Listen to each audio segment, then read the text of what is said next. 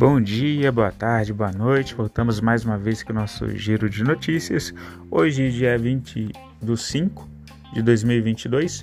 Ah, lembrando que as notícias aqui disponibilizadas não são recomendação de compra, de venda ou análise, mas notícias disponibilizadas ali pela grande mídia.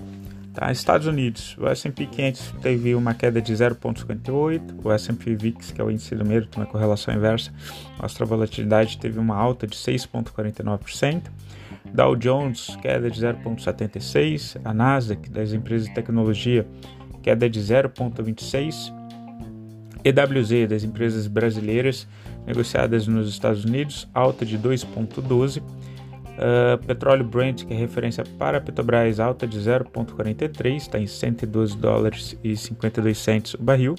O Bitcoin teve uma queda de 2,82%, né? hoje de manhã estava acima do 30, está brigando agora em, em, torno dos 30 mil dólares ali.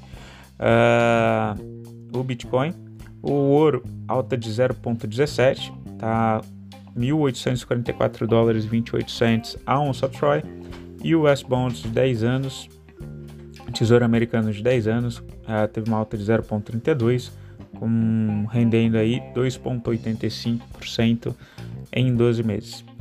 O índice de futuros de ações dos Estados Unidos, eles operam em alta nessa sexta-feira, dia 20, tá? após uma semana desafiadora ali nos mercados globais, né? A gente começou a semana com uma queda, é, notícias ah, no primeiro momento ruim da China em relação ao PIB. Na sequência a gente veio ah, com notícias de que a China está diminuindo, cortando algumas taxas e isso está jogando até a bolsa para cima hoje, ah, porque eles vão ter que fomentar os negócios, fomentar o mercado, então eles tiveram que cortar alguns, algumas taxas de financiamento, eles estão bastante preocupados ali com a questão da, da bolha imobiliária deles. É, e as bolsas de valores, então, nos Estados Unidos, elas acumularam perda nos últimos dias, só que hoje, né, é, a gente está tendo um resultado um pouquinho melhor aí, véspera de fim de semana. É, e esse resultado ele vem muito em função de quê, né, também? É, o Federal Reserve eles devem aumentar agora no próximo encontro em 0,5% a taxa de, de juro deles, né, a banda de juros. Então, como veio esse essa conversa um pouco mais hawkish, mais uh, da necessidade de combate da inflação, tá? Através do presidente do Fed, o Jeremy Powell, isso daí movimentou bastante o mercado hoje. Cuidado hoje aqui no Brasil, ele a gente tem o vencimento de opções também, então um dia provavelmente é de muita volatilidade, tá? Então cuidado com algumas posições. Em relação às criptomoedas, a gente, como a gente mencionou ali, a gente está na, na zona ali de 30 mil dólares o Bitcoin, o Ethereum está na zona de 2 mil. Tá? Em relação ao minério de ferro, e talvez isso possa até movimentar a bolsa hoje, o minério de ferro ele disparou em Singapura em 6%, tá? com corte de juros chineses e o estoque cada vez menor de matéria-prima. Uh, então, especificamente ali na Ásia, a gente tem uma dependência muito grande do, do mercado chinês, é um dos maiores exportadores que a gente tem é, destinos de exportação, né? É, a partir do momento então que teve essa notícia de corte da, da taxa de juros, a gente viu que apesar da semana dos Estados Unidos ser baixista hoje foi para cima. Na Ásia, por exemplo, se a gente vai ver lá na China teve uma alta de 1,95, o Japão, o índice Nikkei teve uma alta de 0,75, na Coreia o índice Kospi teve uma alta de 1,81, Hong Kong uma alta de 2,96%. Então, de fato, hoje o que está jogando o mercado para cima, jogando minério de ferro para cima, apesar dessa semana baixista, foi é, essa movimentação então do governo chinês de uh, obrigar ali os bancos né, e até as taxas públicas a, a serem cortadas de forma a estimular a economia. Né? E isso daí pode de repente dar algum viés positivo para a bolsa hoje. Na Europa, estoque 600, alta de 1,56. Na Alemanha, o índice DAX 30, alta de 1,80. Na Inglaterra, o FTSE 100, alta de 1,86. Na França, o índice CAC 40, alta de 1,35. Na Europa, então, as bolsas de valores elas operam ali majoritariamente em alta também, tá? Exibindo aí uma tendência de recuperação após as perdas né, das últimas semanas, dos últimos dias. Tá? No Reino Unido, as vendas no varejo avançaram 1,4% em abril, tá? contrariando as projeções aí de queda de 0,2%. Então isso também está ajudando no ânimo ali dos investidores na Europa. Tá? Na Alemanha, por outro lado, a inflação produtora ela superou as estimativas. Tá? Então a inflação veio acima do esperado. Ela avançou 2,8% em abril tá? Nos últimos 12 meses está em alta de 33,5%, acumula uma alta de 33,5%. Tá? Então, inflação bem forte, todo mundo, né?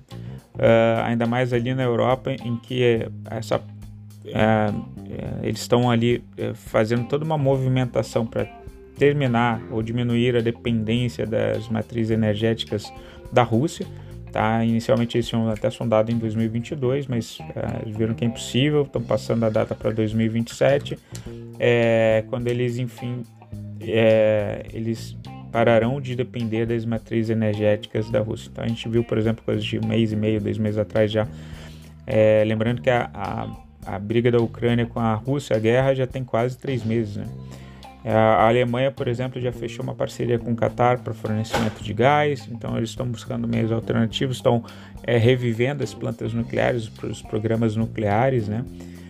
E, isso, mas isso daí, obviamente, vai, de, vai demandar um certo tempo.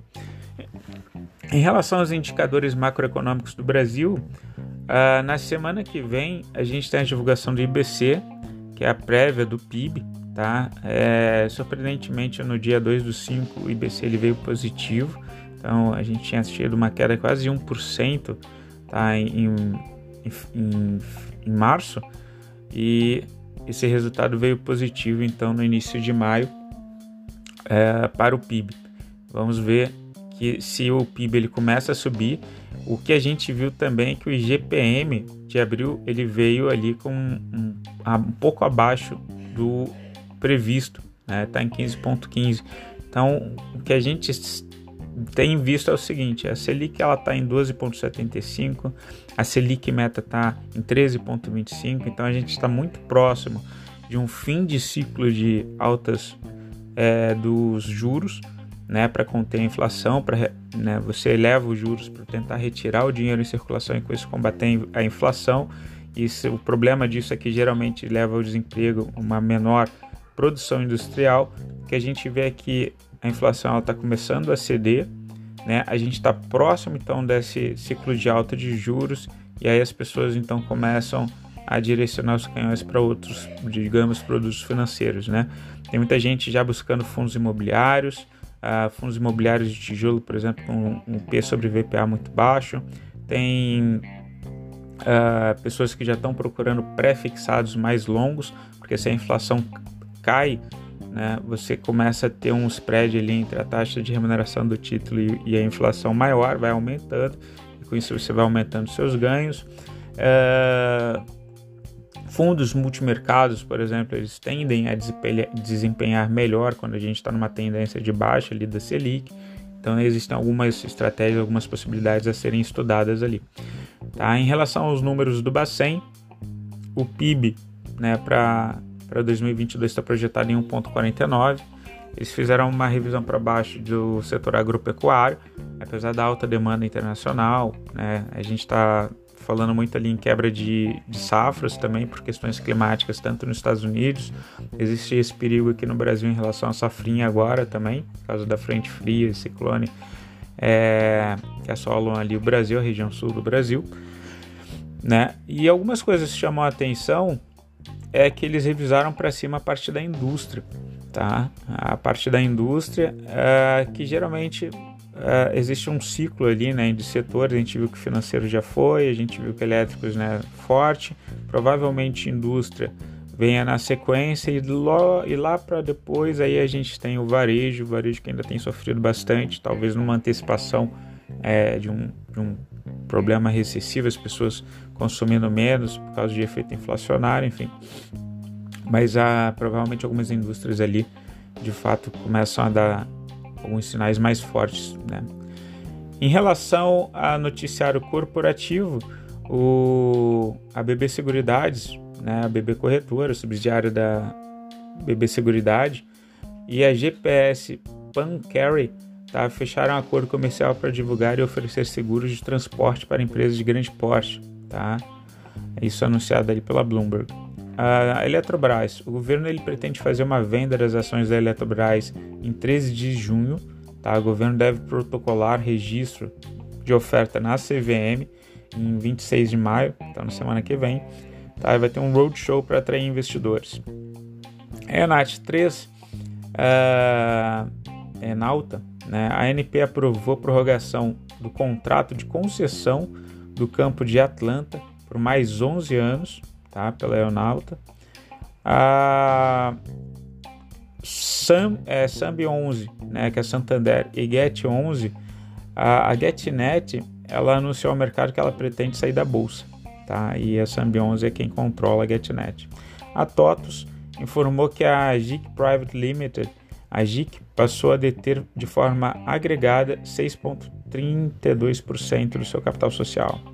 Tá? A Vale e a Semin, o estoque de minério de ferro da China nos principais portos caíram em 3,1% para 135 milhões de toneladas na semana agora encerrada, em 20 de maio, tá? de acordo com os dados da MySteel é, Global.